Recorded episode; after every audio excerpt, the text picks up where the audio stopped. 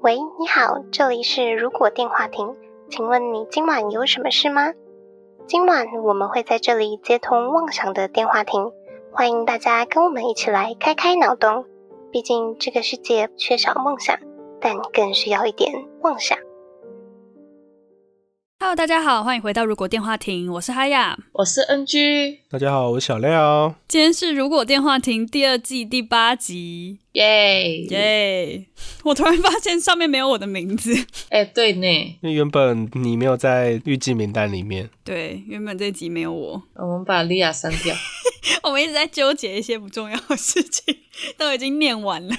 好，上礼拜谁挂病号？挂病号，好多人生病哦，然后可能就流感呢，就是会头痛，然后有一点鼻水那种。啊，那我上礼拜在玩乐。我们上礼拜放那个感恩节假，所以那个礼拜没有课，大家就跑去各个地方玩这样子。非常感恩。非常感恩， 感恩学校放假的。嗯，感恩节是像周末连假这样子的概念吗？诶、没有诶、他就直接整个礼拜放了诶、哦，你们感恩节是放一个礼拜，不是一天。正常来说是礼拜四，然后他应该是放四五六日，但是我觉得是老师偷懒，或者是老师太好，觉得大家可能感恩节要回家，所以就干脆连二三四都都放了。礼拜一我不知道，但我礼拜二跟礼拜三的课都放了。没关系啦，有放假就好。那个礼拜又刚好是黑色星期五，大家每天都在刷有什么折扣，刷 IG 也会一直被黑五折扣的那个广告打到，很可怕， 我们都不知道花了多少钱。哎、其实我不太懂黑五到底是怎样定义啊。星期五十三号，可是我怎么印象中都是在接近十二月的时候会有这个东西，所以感觉是类似双十一之类的，感恩节之后的星期五就是黑色星期五。所以跟十三号星期五没关系。没关系，不是什么很悲惨、最衰的那一天。十三号星期五也是一个黑色星期五，但是另外一个就是购物节的黑色星期五。放假星期五跟恐怖星期五不一样。然后他们就打到腿骨折啊，它就像那个双十一那种感觉吧，对，就也是跟那个双十一一样，是被商人建立出来的。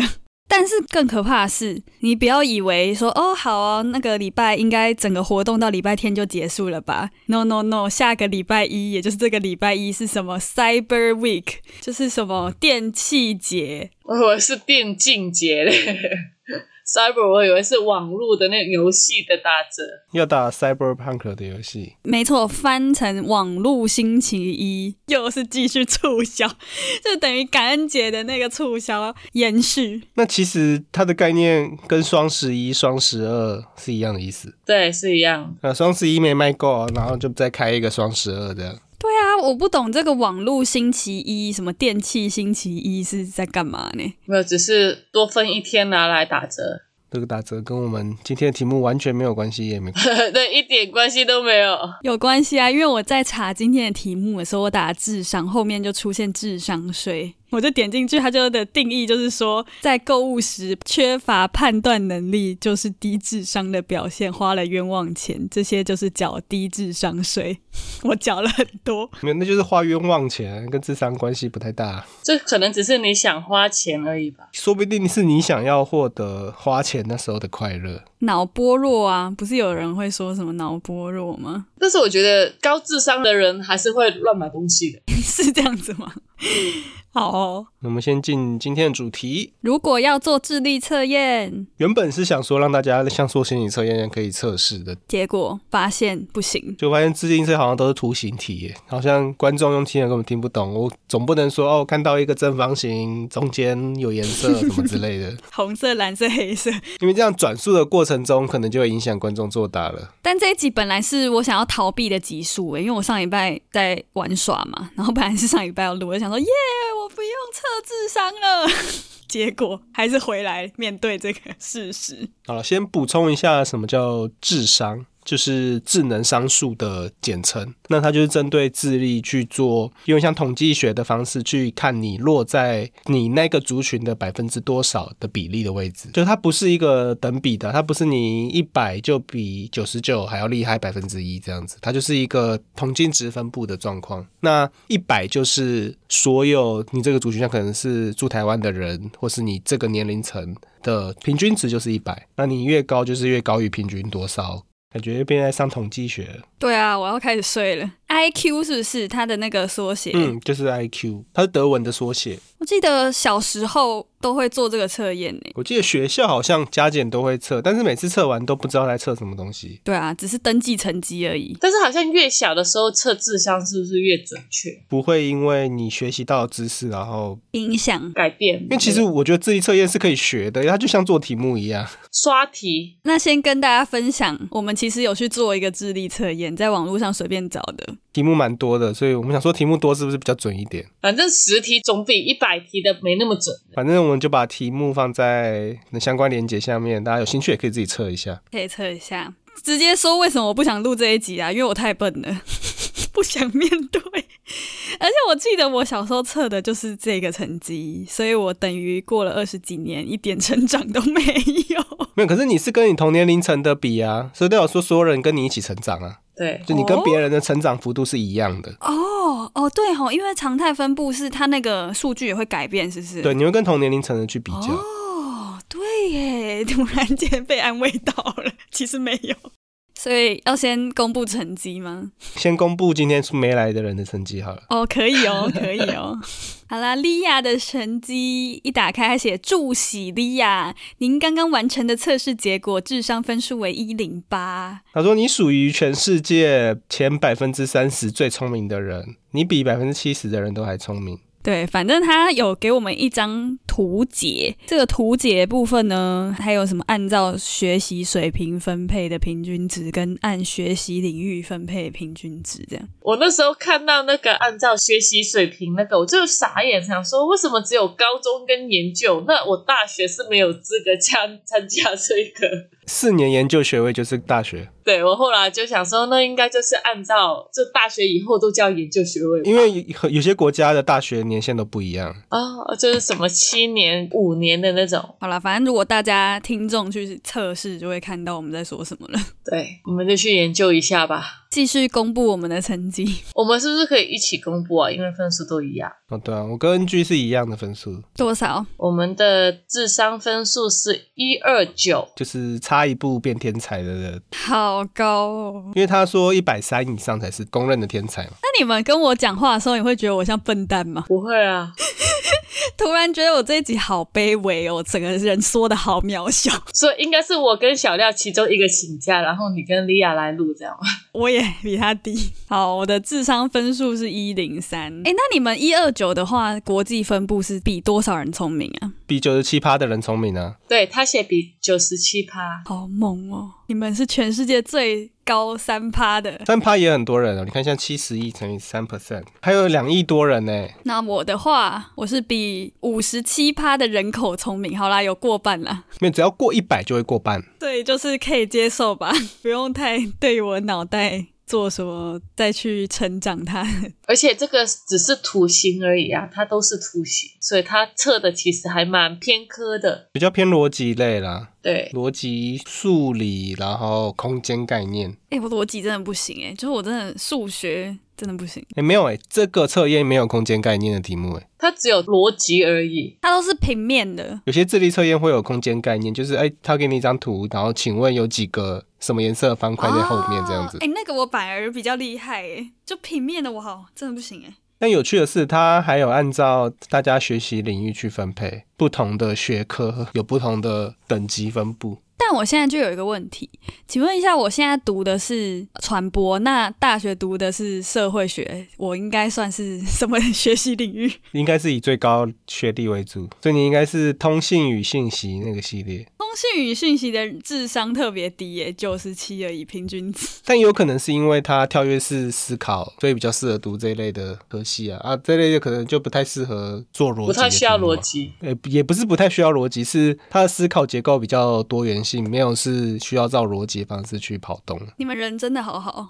我觉得智力测验其实算比较偏门的一件测验，但它的作用也是为了研究跟学习相关的，就是科研领域比较多。对啊，所以他们要测这个也是比较会适合科研类的人才会适合这样子对啊，我现在才想起来，那我们小时候测这个到底干嘛？意义在哪？分班吗？没有啊，没有，应该就是要测有没有人有特别有问题，特别低的就要转到可能辅导啊、资源班或是其他辅导室之类的东西吧。特别高的也要转到台湾好像没有把特别高处理耶，但我觉得跳级不太好，跳级不好吗？影响他的人际关系、他会缺乏他的人生历程，社会经验。变成他如果学识好的话，但他的堆叠是不够的，他缺乏跟同龄的伙伴，那其实是蛮孤单的一件事情。而且很容易被排挤。差一年会差很多吗？你跳级，你不也不是只跳一年啊？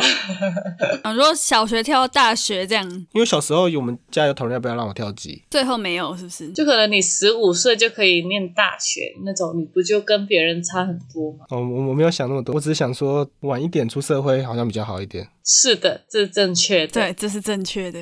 好，那我们拉回来主题，就是其实因为目前有讲到比较多的，其实应该是多元智能理论，就它是讲说有八个大项目是人可能会具备的能力，就从各方面去评测，这样它其中就包含了语言智能、空间智能、逻辑数理、肢体动觉智能、音乐智能跟人际智能、智行智能，还有自然辨识智能。最后一个是最新的，比较后期才加上去的。对啊，好酷哦！哎，但是我不觉得我有哎这些， 没有，像刚刚测智商的，我就觉得它比较偏向于逻辑、数理、智能数理的这个区域。嗯，推理思考的，可是其他的智能好像也没有什么特别的智力测验可以去测，像语言啊，像音乐啊，那个应该都是实战题的感觉。好像现在最常用的那个智力量表，它里面的分类也分了十四类，所以应该就是包含刚刚讲的那不同的智能这样子。的好，我们细部讲一下每一个细项有什么好了。语言的话，它就是一般的口语表达跟书写能力，就可写能出来。对，可能作家啊，或是喜欢阅读或是讨论的人，那喜欢写 IG 贴文的人 算吗？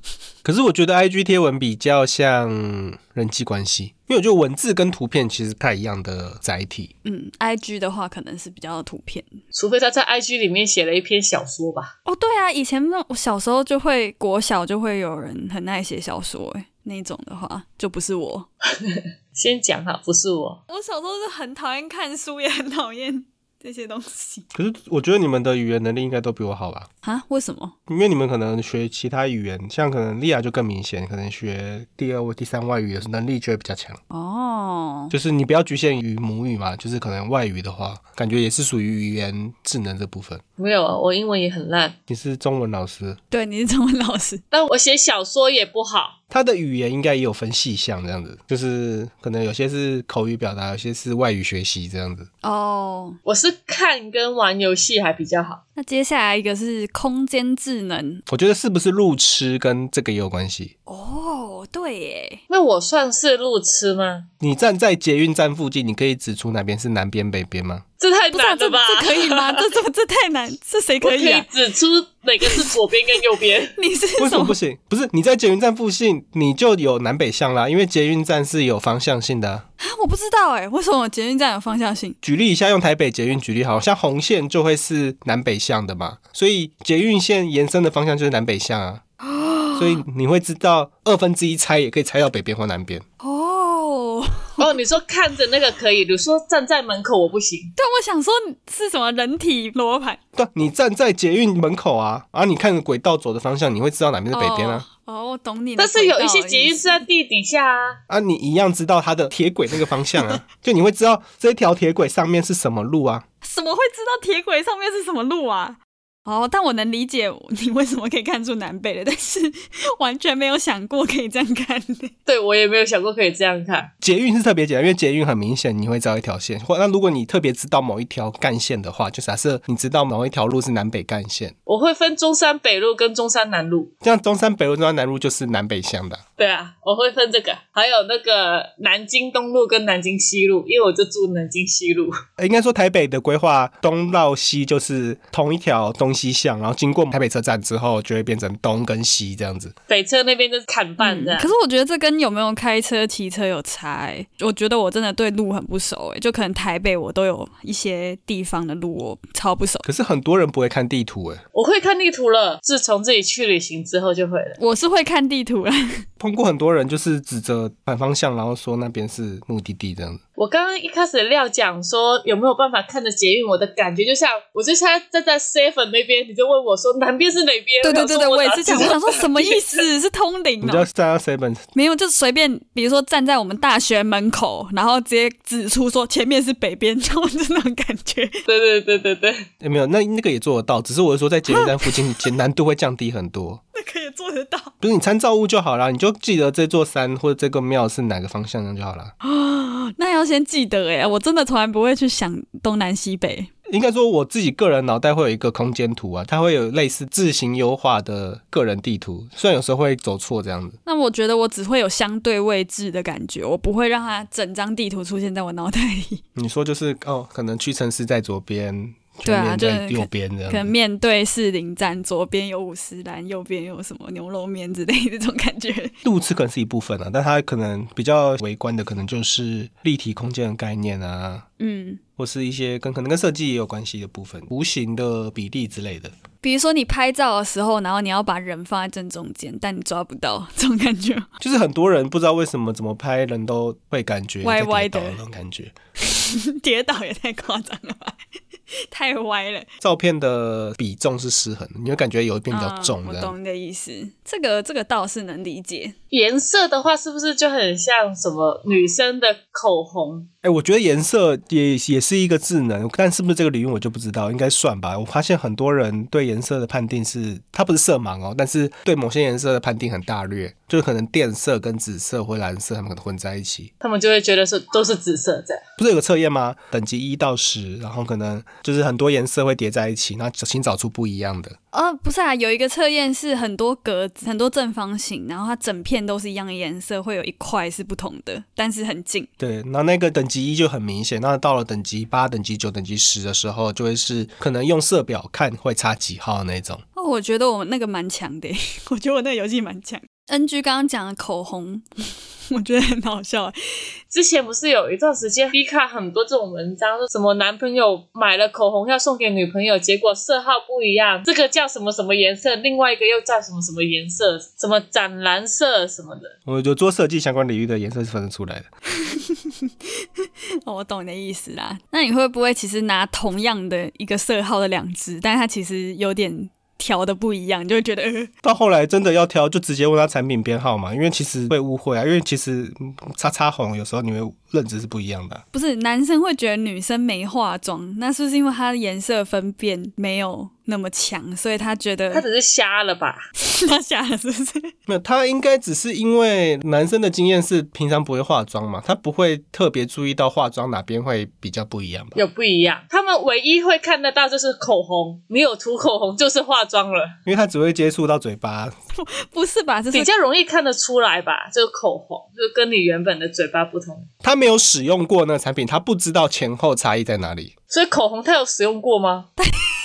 口红的话，很多电影会一直加强宣传它的印象啊。就比较常遇到不会有讲眼影的电影。粉底之类的打亮。因为他不知道有没有上之前，他也不知道他自己上了后长什么样子，所以他就会不知道哦，你会不会其实原本的就是长这样子。哦，懂懂懂。好，下一个逻辑数理，那、这就是。普通的智力测验，可是推理这件事情，所以类类似可能密室逃脱啊，可是我觉得我密室逃脱还行诶，密室逃脱是不是也是什么观察力、空间力没？有，应该因为密室逃脱比较不需要虚构思考，就虚构推理。哦，因为在推理游戏或是侦探小说，你蛮需要凭空想象去推理事情的经过。密室就是找东西，然后看那个东西怎么用。密室比较多，会有实体的东西，你可能比较容易有多方面的触发去想到东西的。了解，好，那这个刚刚前面很多智商的，我们就快速跳过。好，下一个肢体动觉智能，它包含的是身体表达，或是一般的运动的专长，或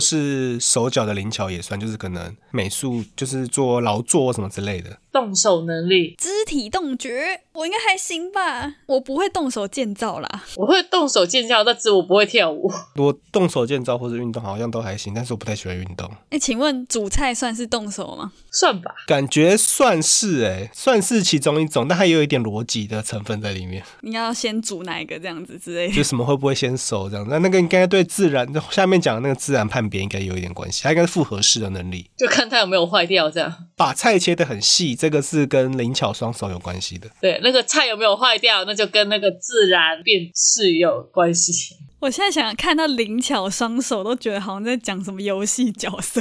没有，就是可能你可以去什么绣绣东西啊，或是编织东西啊，或是折纸啊，做木工啊，对，肢体真的想到最大就是跳舞或是演戏啊，表演或是运之类的动选手那种啊。对对对对，下一个音乐智能， 什么绝对音感那些，对不对？我完全没有这个能力，诶我有诶、我完全没有。也不是很强啦，就真的只是可以自己娱乐自己的程度，但我可以马上弹出一首歌这样。我完全缺乏这个能力，我连声音的高低音什么我都听不出都来不。会分， 就是你说这个是什么音弹出来，我听不出来，但是你的那个高低音是哪一个？可是这样子跟喜不喜欢听音乐也没关系，对不对？我就喜不喜欢听音乐会混合自然辨识能力，因为能分辨出好不好听的声音是 OK，但是没有那相关的能力啊。就像你吃饭一样，你会知道那个东西好不好吃，但你不会做啊。对啊，大概那种感觉。但我我觉得小廖有音乐智能欸呢、因为剪片呢、我们要抓那个诶、剪 podcast 的节奏感或什么的。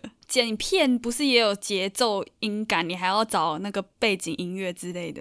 应该都是混合的吧？就我们生活中很多东西都是混合的吧。那应该是音乐音乐输入的能力，就是我接收的能力是 OK 的，但是我没有输出的能力，所以我不能放招 式， 我可能模仿很高这样子。没办法自己做音乐这样。就是像刚刚很多智能都有多层面的嘛，讲到这个，就突然在想说，就是我们从小的教育过程，他们有试图的想要我们培养这些所有的能力吗？没有的吧？我觉得至少我们的生活历练是没有的，以我们这个年纪是没有的，不然为什么这么多美术课、音乐课被借来借去，体育课也被借来借去？哦、合理，没错。现在我就不知道，现在有没有改善我不知道。现在应该会越来越多要走。什么翻转教育、多元教育这样子。对啊，好，那接下来是人际关系智能对人的脸部表情、声音、动作较具敏感性，还有察觉他人情绪、意向、动机、感觉。所以前面判断脸部表情，我觉得我们应该都还做的不错吧。 我们应该算是我觉得我们在这边录音，理论上就是比普通平均值还要高了。对啊，我们只透过声音就可以判断这样子，然后有那个叫什么眼力见呢， 可以看出人家什么时候不要。而且我们都是社团的啊，就大学就已经有接触人际关系，可是有些人就真的是感觉他怎么训练都是缺乏这个能力的感觉。社交障碍嘛，那种应该是真的有状况的吧？我觉得有蛮多的人比例蛮高的，阅读空气的能力不够高，那我觉得真的很多人呢，就是他会觉得好像是对的，但其实很多人觉得很尴尬的。就自以为幽默的那种，对不对？哎、对对对对对对对对，就他讲完一些话，大家就想说这是何以讲的哦，然后大家这边看互相看，他也觉得很好笑，哈哈哈哈的。或是列到上面几集，就那种会吃别人便当第一口的那种，哦，我觉得那种就是觉得自己很幽默。白目。简而言之就是白目。下一个是现在是智行，自省能力是怎样？说我今天哪里做的不好，这样吗？吾日三省吾身，它的原文解释说，能自我了解、意识到自己的内在情绪、意向、动机、脾气以及欲求，了解自己。知道自己想要什么，知道自己希望做什么事情，然后知道自己现在负面情绪或者正面情绪有多少，这样子。是不是 EQ 啊？这不是 EQ，这只是你了解自己，你知道自己能力到哪里。我现在情绪可能负面情绪到了多少趴，然后你可能先不要跟我交流之类的那种。对你先不要跟我讲话，我不想跟你讲话。但因为我们最近课程很爱教一个叫什么情绪敏捷，就这个名词的，就是你能不能察在当下察觉自己的情绪，然后你可以依你的价值观做出改变或什么的。感觉也有这种这种感觉，什么意思啊？有没有比较具体的举例？比如说你现在明天要交给主管一个报告，但是你什么都没做，然后他就隔天叫你马上去报告，当下你会出现可能是恐惧这个情绪，那恐惧就会有你可能会做出以下什么四五种举动，比如说逃跑，或者是阿谀奉承，或者是什么反击之类的这种事情。反击是胖橘那种反击吗？你会打老师吗？ 你知道为什么我现在想那么久吗？因为我现在的画面是英文的，然后我在想说这要怎么翻呢、它的英文就叫 fight，就可能对抗吧，就可能你现在害怕，所以你对抗，你就表现出自己。各种情况下你会怎么处理你的情绪？这样子，对不对？这其实真的就只是各种情绪上你会怎么处理。你会逃避呢？你还是面对呢？还是找什么替死鬼啊？还是什么之类的？反正就是各种的反应，但是在于说你是不是知道你自己正在做这些反应，而不是你可能就情绪控管有问题，直接翻桌了之类的。那是不是跟我们录音要意识到自己在讲什么是一样的概念？有有有，意识到自己讲了一堆，然后就是，这个就是自省。诶，但他没有讲过说自省有没有一个是改过能力呀、比如说我知道我讲了一堆，然后就是，但我没有改过。应该也是算在自省里面吧。跟刚刚音乐一样，有接收方也有输出方。哦那可能有接收，但不一定会有输出。对啊，有可能我知道我每天都很懒惰，我每天都睡到中午，但我没有要改啊， 我有自省，但我没有做出改变。知道啊，不一定觉得是不好的、啊，就不一定会改哦、啊。对哦，好，我们自省完，自省完是自然辨识最新的这个它是针对就是认识植物、动物或自然环境的能力。如果在传统社会，可能就是突出于打工呃打猎啊、农作啊、生物科学之类的。你要说什么打工吗？我又没有在打工。 那它如果变成比较现代化的话，它就会是探索智能，包括对于社会的探索、自然的探索，关注社会议题这种算是吗应该是能活下去的能力。哦哦哦，真的是生存能力就对了。对对对对，那我们有生存能力吗？我们只是应该没有吧？世界末日生存，觉得我蛮有自然辨识能力的。小料有吧？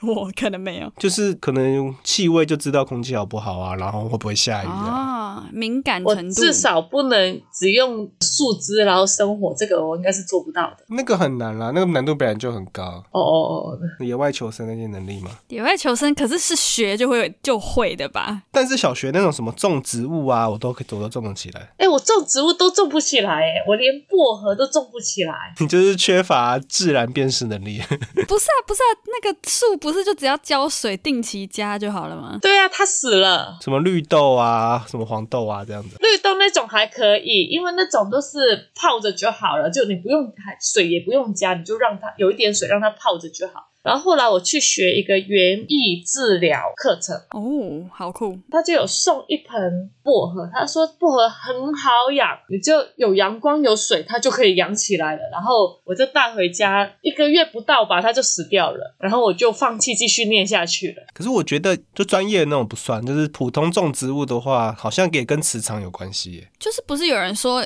一直跟他讲话什么的，他就会诶不是不是，我是说，啊不就是是这个跟吗个人磁场有关系。我把它丢在阳台，我也没理它，它自己就开花了。哎、我最近也想要买一盆盆栽来养看看呢、但我还没有想法到底是要买什么，就可以来测试一下我到底有没有这个植物你可以先养仙人生长。掌，低等级测试。 仙人掌以前有养过 你啦，可以试试看养薄荷，我想看看有没有人跟我一样养死了。我去找看看超市有没有卖哦，再跟你说你要养九层塔，可以吃。 我养九层塔都开花了，都不能吃了。为什么你的植物在你那边都会开花、欸？你好像什么什么植物法师？所以才会有花把莉亚吃掉这样。对啊，那不就跟我梦境一样吗？ 那你果然是植物法师哎、就是你养的那个花，对，欸而且我很神奇，我那个近两年开店嘛，然后我们那个水沟盖前面那边就一直长那种小棵的树，水沟盖里面长树，就是水沟的边缘，它们有一点少少的泥土，然后会长到小小根的树。树的定义是什么？它超大，榕树那种。它是有木材的，就最后长大会有木材，但是不是那种很宽的，是细细的那一种，哦，树枝的那种。哇，你真的是植物魔法师哎、我觉得养宠物也有这种吧，就有些宠物就是不会喜欢你，长树吗？不长树啦，我是说宠物，可能路边的狗，就可能在路上碰到狗，然后如果你磁场跟它对的话，它就会很喜欢你之类的，你说吸引动物的能力吗？对啊，吸引动物的能力，好像也有哎、对啊，我觉得有诶、我好像也还好哎，磁场或身体上的气味吗？可能我们闻不太到的味道，这样但是你月经来的话会很吸引雄性的狗， 对，我知道，月经来的时候，真的，这倒是哎、可是我闻得出血的味道、哎，就不只是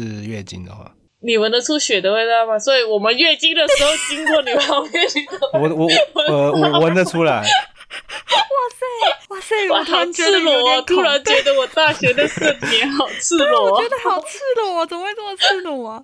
不是，可是我我以前以为大家都闻得出来， 可是其实是真的有味道的，是会有味道的。我对血这个味道特别敏感，会血哦，还是你是闻到荷尔蒙啊？不不不是血的味道，血吧，因为血的那个铁锈味，还是你是吸血鬼啊？其实 找到了，虽然大学时期我月经来的时候，我都会讲说哦，我肚子好痛，但是现在你这样讲，我觉得好赤裸、哦。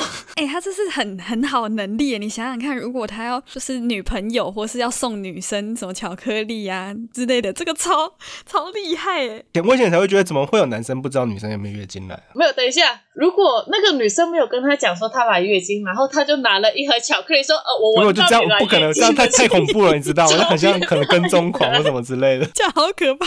这种超变态的，这只能在一起之后再用这能力，好吗？我应该是某一种嗅觉能力，因为连什么快下雨或什么我都闻得出来。那你还闻得到什么啊？我突然超好奇耶！那个人有没有洗头，你闻得出来吗？就是那个油的味道，有的味道闻得出来，但我不会去靠近别人的头，所以好像也不会特别去 闻。你靠近别人的头， 你也不会靠近我的子宫啊。 那个画面好奇怪。那那应该头就没有这么明显，就是某些特定的一些味道，这个好好笑哦！ 那如果有人受伤，受伤闻得出来。就你就突然从一个男生朋友身上闻到血的味道，你月经来了吗？没有味道不一样，味道不一样。受伤闻出来我，你刮到或者是什么手流血包的一个 OK 泵，你闻得出来啊？可是那个都会有 OK 泵的味道，那个很重啊。 药味、药膏味这样。被纸割了一下那种血，应该就闻不到了吧？就只有一滴就结束了。呃，我隔到我自己离很近，我就闻得到。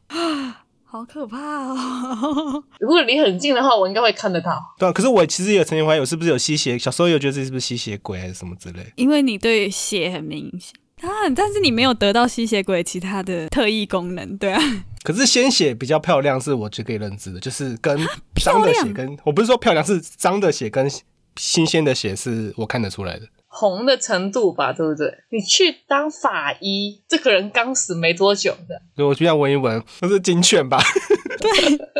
对， 有气毒这样子。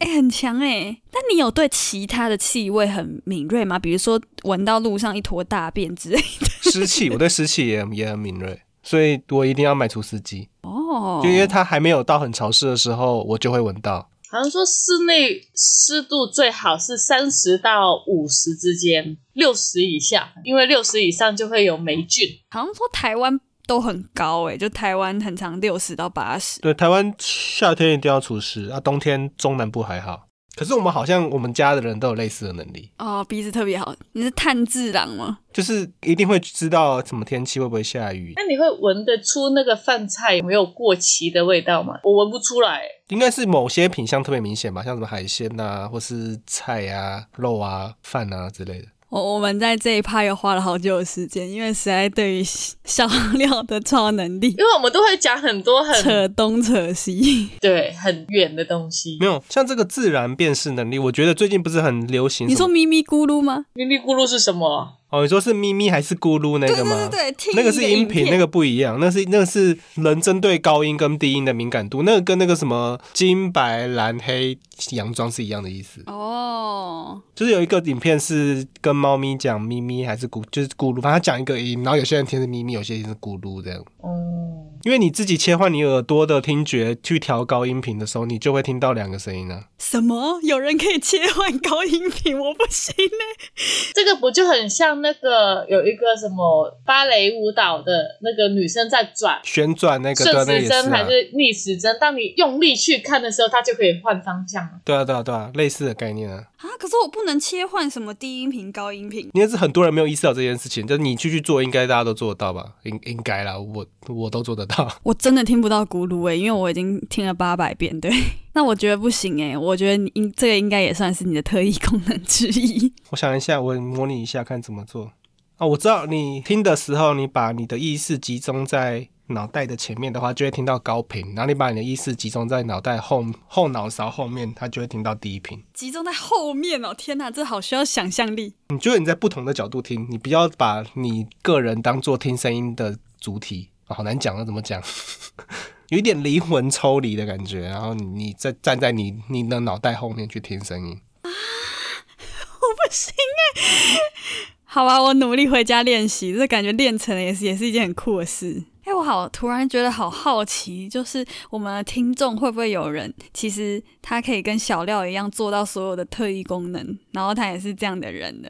欢迎留言。这不是特异功能啊，这就只是一个某个方面的智能能力而已。对啊，就是很好奇哎、就跟有些专业，像可能那种职人，就可能就做得到一些很精巧的东西，但普通人做不到、啊。哦，像那个谁，申什么葵的，你说万花筒写人演的那个，对对对，他拿那个什么金牌银牌的那个，对他拿了那个叠杯比赛金银铜各一个，他很强，他那个算是什么能力啊？可能高度的肢体学习能力吧，所以他可能肌肉记忆速度超快的。我觉得我就没有那个自然辨识能力。其实感觉再去细分讲这些能力也蛮有趣的，会想到更多奇奇怪怪的东西。 很生活化的东西，好像没有那么在意自己智商太低了。本来这些东西就是拿来归类在你怎么活下去这件事情嘛。那其实你只要能好好地活下去，其实智商是高或低都没关系啊。